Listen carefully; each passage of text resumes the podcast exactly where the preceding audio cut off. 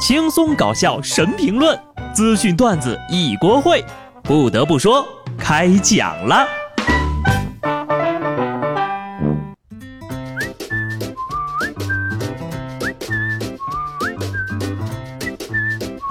Hello，听众朋友们，大家好，这里是有趣的。不得不说，我是机智的小布。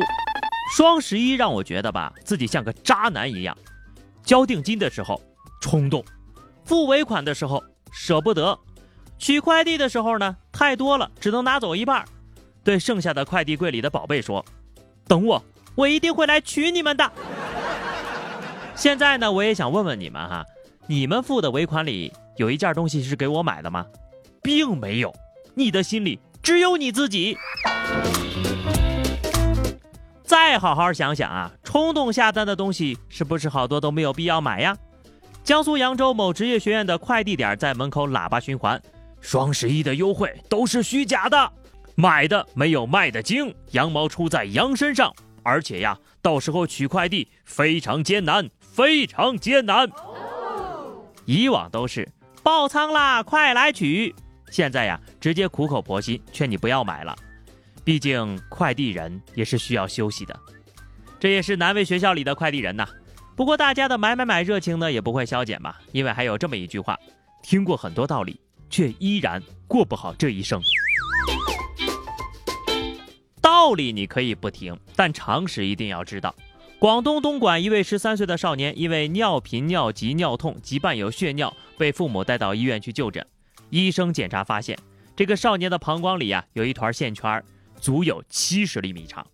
原来呢，这个少年出于好奇，想探究尿液从哪里来，尿道有多深，就把电线给塞了进去。最终呢，医生通过手术顺利把电线取了出来。好家伙，我上来直接好家伙，泌尿外科第一人呢。按照惯例呀，这种情况应该是摔倒的时候碰巧插进去的。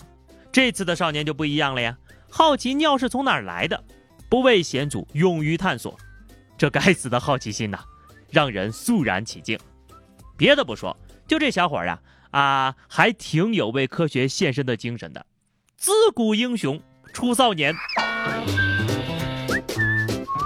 真是个好奇宝宝。家长和老师呢也都有责任，还是多让孩子们了解一下自己的身体吧。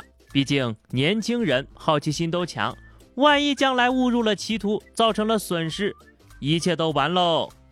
四川绵阳一个二十七岁的男子呢，疯狂迷恋网络女主播，每天晚上打赏女主播到凌晨，然后去偷魔芋卖钱，再去打赏女主播。这哥们儿呀，连续五天偷了近两千斤的魔芋，获得赃款五千多块，目前已经被警方刑事拘留了。从偷电瓶养你到偷魔芋养你，这届小偷也是神了哈！下沉的这么厉害的吗？我就有点好奇，这个女主播究竟有什么魔力，能让男人如此着迷呢？不惜犯罪还得刷礼物啊！当然了，这个事儿呀，跟当时女主播也没有太大的关系。是嫌疑人本身走火入魔了。我想了一下啊，造成这种情况的原因其实很简单，寂寞呀，空虚呀。同样是偷，下面这二位啊就更让人迷惑了。安徽芜湖一个派出所接到居民反映，自家的菜地被偷了。民警通过监控就发现呢，有两男子多次凌晨驾驶摩托车，携带塑料袋进出菜地。嫌疑人被抓之后呢，对偷菜的犯罪事实供认不讳，并表示：“我们偷菜呢也不是为了吃啊，更不是为了卖钱，就是想看着这个菜呀摆在家里头烂掉。”那么问题来了，为什么你不自己掏钱买菜放在家里烂掉呢？也不违法呀，干嘛要偷呢？想当年我也偷过菜，还定闹钟偷，不过也是为了攒金币升级我的土地。现在想想还有点满满的负罪感呢。可是话又说回来，不管这个菜是烂掉还是成精了，那都是别人家的菜呀。偷就是偷，不要找理由，是吧？我信你个鬼！驻马店的韩先生说了，二零一七年的时候呢，在村里承包了一千多亩的地种植，先后投资了三百多万，但是到收割季节之后呀，就会遭到村民的盗窃、哄抢，还有人大半夜守一晚，趁不注意就偷。村干部说了，也有外村的人来哄抢呀，村里能力有限，管不住哟。这应该是抢劫吧？啊，还是组团明抢？替主人感到委屈呀。不过呢，涉及到地域的问题呀，我还是要跟大家重申一下，在哪儿都有素质低的人，这和路边大货车散落猪肉被哄抢，海里散落榴莲渔民狂捞是一个道理。贪小便宜的人哪儿哪儿都有，谁也不比谁强多少。而咱们呢，作为一个普通人，做好自己啊，多关心一下自己的家人就好了，是吧？不过下面这个当妈的，对于自己的孩子可能是太过于关心了。广东潮汕一女子因为自家的孩子和另一个男孩发生了矛盾，多次推搡男孩，还用菜刀猛拍。男孩称呢是女子的孩子骂了自己，女子反问：“他骂你你就踢他吗？”最终呀，该女子扇了男孩一耳光之后呀，男孩还还了手，随后转身就跑了。这二位呀都不一般，一个敢下手，一个敢还手，估计都不是善茬啊！不满别的孩子因为吵架就踢自己的孩子，踢你的孩子你就拿菜刀拍人家，你这也太驰名双标了吧！护犊子可以理解，拿刀就有点过分了吧？至于吗？那万一要有个意外，不就成了两个家庭的悲剧了？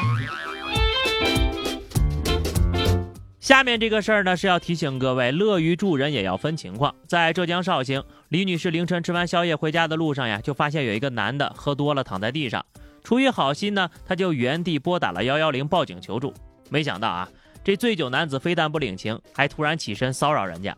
民警赶来处理的时候呢，男子还把民警也打了，然后这男的就被刑拘了。还是那句话啊，酒品差的人，人品也好不到哪儿去。恩将仇报，农夫与蛇。但是话说回来，帮助别人呢要量力而行，尤其是姑娘们，首先你要保证自身的安全。不得不说呀，现在最难做的就是好人呐。不过呢，其实善良的人运气一般都不会太差，而不讲究的人呢，早晚会遭人嫌弃。江苏连云港的张女士爆料，一个单身公寓里的男租客退房之后呀，屋里遍地都是垃圾，堆积如山，有半人多高。张女士说，在这儿住了四个月呀，都没有见过那个人。自己退房的时候呢，搬家公司的人都嫌臭，不愿意上楼。这房子有多乱呢？这么说吧，苍蝇看了一眼这房子，头也不回的连夜飞走了。我看了一眼这房子呀，上礼拜的早饭都吐出来了。保洁公司全员出动，一天都打扫不完。第二天还得接着去，你说人都邋遢成这样了，还租什么房子呀？你就找个垃圾堆一躺，不就完了？还省钱。以后呢，也不能说垃圾堆脏了，垃圾堆还有人定时来清扫呢啊！哈，换个话题啊，咱们来聊聊沙雕的故事。浙江温州的江先生啊，把车停在路边之后呢，忘了关窗户了。回来之后呢，就发现五千的现金少了三千。警方查实，嫌疑人是名惯犯，从后窗翻入车内偷走了五千，又害怕盗窃的财物金额过大，接着折回又还了两千。头一回听说偷东西还带返现的啊！就这小脑袋瓜子，不干电商可惜了。做个贼到手了还战战兢兢，如履薄冰，注定成不了大气候。这个呀，也属于有法律意识，但是又没有把条款记清楚。安排你进去，再多学习学习。做人呢，一定要守规矩，否则呀就是害人害己。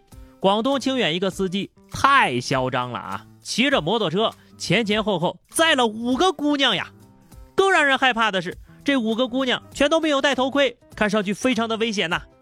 警察叔叔随后呢就调取监控，固定证据，确定身份后，把摩托车司机给逮着了啊，最终被罚款一千六百元，记二十六分，并且写下检讨书。好家伙！这是在印度考的驾驶证吧？加油啊！距离单车运输一个牌的神迹不远了。之前东莞有一个，现在清远又来一个。